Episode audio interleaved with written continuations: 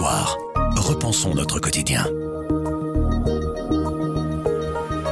Bonjour, vous écoutez À propos, le podcast d'actualité du journal Le Soir. Tous les jours, on vous propose des analyses, des explications et des décryptages. C'est notre oreille sur l'actualité. Si vous n'y comprenez plus rien aux différentes aides pour le pouvoir d'achat, on démêle tout ça dans un instant avec un petit mode d'emploi des primes énergie. Mais avant, le Brésil a élu son président lors d'une élection très polarisée. Nous sommes le mercredi 2 novembre. Je m'appelle Sandrine Puissant. À propos, voici l'actualité, comme vous l'entendez. Grand angle. Au Brésil, Lula a été élu président sur le fil. Il l'a emporté de justesse face au président sortant d'extrême droite Jair Bolsonaro avec 50,9% des voix. Lula arrive donc à la tête d'un Brésil coupé en deux. Son mandat débutera en janvier prochain et s'annonce épineux. Le bolsonarisme a laissé des traces. Marine Bouisson est journaliste au service Monde. On revient avec elle sur les enjeux de cette nouvelle présidence de Lula. Bonjour Marine. Bonjour Sandrine. Pourquoi est-ce que vous pouvez nous rappeler qui est Lula Alors Lula, c'est une icône hors norme euh, de la gauche latino-américaine. C'est euh, le chef historique du Parti des travailleurs au Brésil. Lula, il est issu d'une famille qui est très pauvre au nord-est du pays. Il a un destin qui est hors du commun, c'est-à-dire qu'il a largement nourri sa, légende. Il est passé de cireur de chaussures quand il était enfant, il avait 7 ans. Ensuite, il a été vendeur ambulant euh, et puis ouvrier métallurgiste. Et c'est dans ce cadre-là qu'il a conduit les grandes grèves de la fin des années 70 en pleine dictature militaire au Brésil. Il est élu une première fois en 2002 et puis une deuxième fois en 2006. Et sous ces deux mandats, près de 30 millions de Brésiliens sont sortis de la misère. Et donc même s'il a achevé son deuxième mandat avec un taux immense d'opinion favorable, c'est une personnalité qui reste très clivante pour une partie du pays parce qu'il a été condamné pour corruption dans le cadre d'une gigantesque affaire, euh, un scandale qui a secoué le Brésil à partir de 2014, ça s'appelle Petrobras. Et donc il va passer un an et demi en prison. Lui se dit victime d'un complot politique. Il finit par récupérer ses droits politiques en 2021. La Cour suprême va prescrire ses condamnations, mais sans pour autant l'innocenter. Mais ça lui permet de repartir en course pour la présidentielle et donc il a fini par remporter à 77 ans. Alors à la veille du premier tour de l'élection, euh, les sondages prévoyaient une victoire écrasante pour euh, ce revenant de la politique brésilienne. Pourtant, Lula ne l'a remporté que de justesse. Euh, Qu'est-ce qui s'est passé en fait? Bah, En effet, Lula a obtenu plus de 48% au premier tour. Il avait le soutien des candidats qui ont fini troisième et quatrième derrière lui. Donc on pouvait légitimement s'attendre à ce qu'il fasse plus. Mais les experts que j'ai interrogés, notamment Frédéric Louot de l'ULB, expliquent que les sondages ont tendance à surévaluer les performances de la gauche en Amérique latine. Un autre point qui pourrait expliquer qu'on n'a pas vu venir ce, bon score de Jair Bolsonaro, c'est qu'il a instrumentalisé les programmes sociaux pour aller capter le vote des Brésiliens qui sont moins favorisés. C'est assez malin de sa part parce qu'il a augmenté la valeur des programmes sociaux et le paiement a été anticipé pour être réalisé juste avant le deuxième tour. Donc ça peut expliquer pourquoi certaines personnes ont voté pour lui. Et pourtant, le bilan de Jair Bolsonaro est vraiment désastreux. Pourquoi est-ce qu'il n'a pas été plus pénalisé que ça dans les urnes? Bolsonaro, c'est une gestion catastrophique du Covid, de la crise sanitaire qu'il a nié. C'est la pauvreté qui grimpe, le retour de la faim au Brésil. Ça, c'est quelque chose qui est quand même assez dramatique.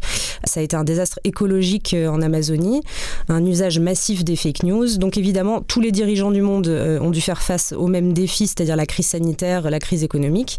Mais les réponses apportées par Bolsonaro ont mis le pays à genoux. Mais étrangement, ça l'a euh, lui a pas vraiment porté préjudice dans les urnes. Alors peut-être parce qu'il a réussi à contrôler l'agenda électoral, à amener Lula sur des terrains qui lui sont plus favorables, euh, notamment la question de la religion qui est vraiment centrale au Brésil, mais aussi parce qu'il a réussi durant son mandat à ancrer son mouvement dans la société brésilienne. Ce mouvement justement lancé par Jair Bolsonaro, est-ce qu'il est parti pour durer? C'est en tout cas ce que confirment les experts qu'on qu a interrogés et c'est un peu comme à l'image de Trump en fait la marque que Bolsonaro a imprimée sur la société brésilienne, elle est là pour durer. Euh, le bolsonarisme, comme on appelle ça, c'est une vision très traditionnelle de la famille, très très conservatrice. C'est le poids de la religion, donc le christianisme, mais aussi les religions évangéliques, qui doivent guider la société.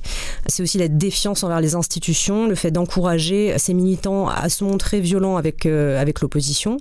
Mais donc les résultats montrent qu'une partie des électeurs de Bolsonaro ont voté pour lui par rejet de Lula, euh, de la corruption qu'il incarne encore maintenant, mais qui a aussi de véritables convaincus euh, conquis par le, discours de Bolsonaro, parce qu'il incarne.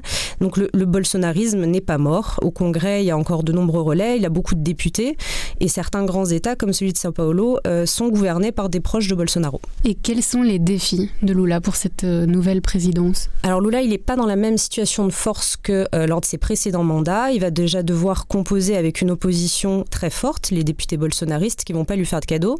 Et même dans son propre camp, il a tissé des alliances qui vont de l'extrême gauche au centre droit. Donc ça va demander un certain talent, ça va demander du compromis, mais c'est un de ses atouts justement, son art de la négociation. Il y a plusieurs grands chantiers qui l'attendent. Il va devoir euh, assainir le budget qui a été mis à mal par euh, l'administration Bolsonaro. Donc il y a au moins 80 euh, milliards de reis, donc ça fait 15 milliards d'euros qui ont été détournés par le président Bolsonaro et ses alliés au Congrès. C'est un grand schéma de corruption et c'est impossible de connaître précisément l'ampleur, mais ça va coûter très très cher au pays. Et il va devoir tenir ses promesses de campagne, c'est-à-dire maintenir les aides sociales, augmenter le salaire minimum, combattre la faim, qui est redevenue donc un problème majeur au Brésil, et tout ça en composant avec une conjoncture économique mondiale qui n'est plus aussi favorable que lors de ses précédents mandats. Est-ce que aujourd'hui c'est une formule éculée de dire que le Brésil est fracturé? Pas quand on écoute les experts qui confirment tous que la fracture elle est dantesque. Et au Brésil, le pays il est très fortement divisé, il est politiquement très polarisé. Le mandat de Bolsonaro, ça a révélé que le conservatisme était encore vif et bien présent au Brésil. Donc en résumé, on pourrait schématiquement dire que tout le nord-est est conquis par le Parti des travailleurs de Lula et le sud-ouest plutôt favorable à Bolsonaro. Lula, il s'est engagé à réconcilier le pays. Reste à voir s'il va vraiment pouvoir y parvenir. Merci Marine. Merci Sandrine. Face au prix de l'énergie qui explose, comment bénéficier des différentes mesures mises en place par le gouvernement fédéral Si vous ne vous y retrouvez plus dans les différentes aides pour le pouvoir d'achat, Candice Bussoli, journaliste société, a réalisé un petit guide pratique pour comprendre comment obtenir ces différents coups de pouce à votre portefeuille. Camille Petou lui a demandé de nous résumer tout ça. Bonjour Candice. Bonjour Camille. En pleine crise énergétique, le gouvernement a mis en place une aide de pratiquement 200 euros par mois pour l'électricité et le chauffage. Comment est-ce qu'on peut en bénéficier? Alors oui, cet automne-hiver, bah, la plupart des ménages pourront bénéficier d'une aide sur le gaz et l'électricité. En fait, c'est une réduction, 135 euros par mois pour le gaz et 61 euros par mois pour l'électricité. Alors quand on additionne les deux, bah, ça fait un total de 196 euros par mois sur la facture en moins. Et cette mesure est à l'origine fixée bah, jusqu'à décembre, mais on sait déjà maintenant que ce sera prolongé jusqu'à mars 2023. On a un petit peu chiffré tout ça et de novembre 2022 à mars 2023, cette aide représente approximativement 1000 euros par ménage. Comment en bénéficier? C'est très simple, pas de démarche à faire. Ce sont directement les fournisseurs d'énergie qui se chargent de tout.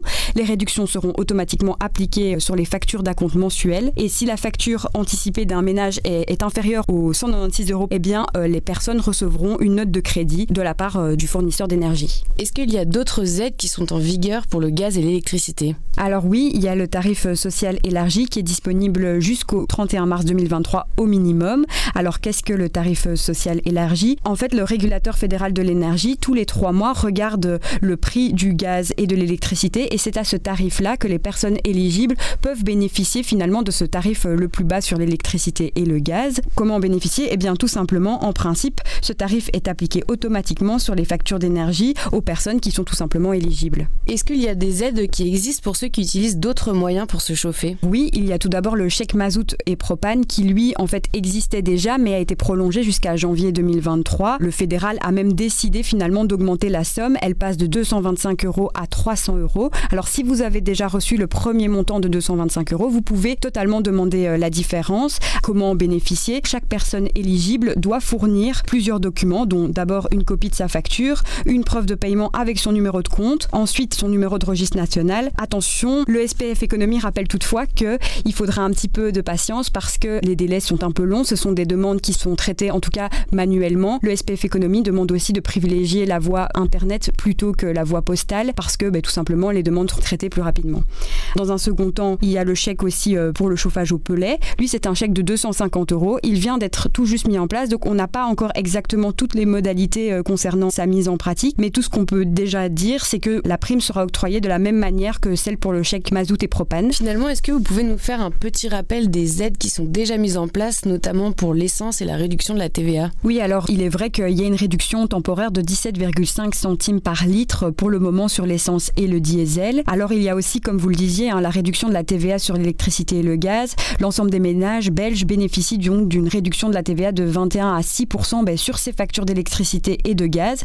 Mais ce qui est important aussi de noter, c'est que la fameuse prime chauffage de 100 euros qui a été mise en place au début de l'année par euh, le gouvernement est finalement prolongée. Normalement, la date butoir était le 1er novembre, mais vous pouvez toujours faire la demande. On sait que ce sera prolongé. Pour toute euh, précision, vous pouvez totalement vous référer à l'article qui reprend en fait point par point euh, tous les éléments à savoir si vous êtes éligible ou non à certaines primes. Merci beaucoup. Merci.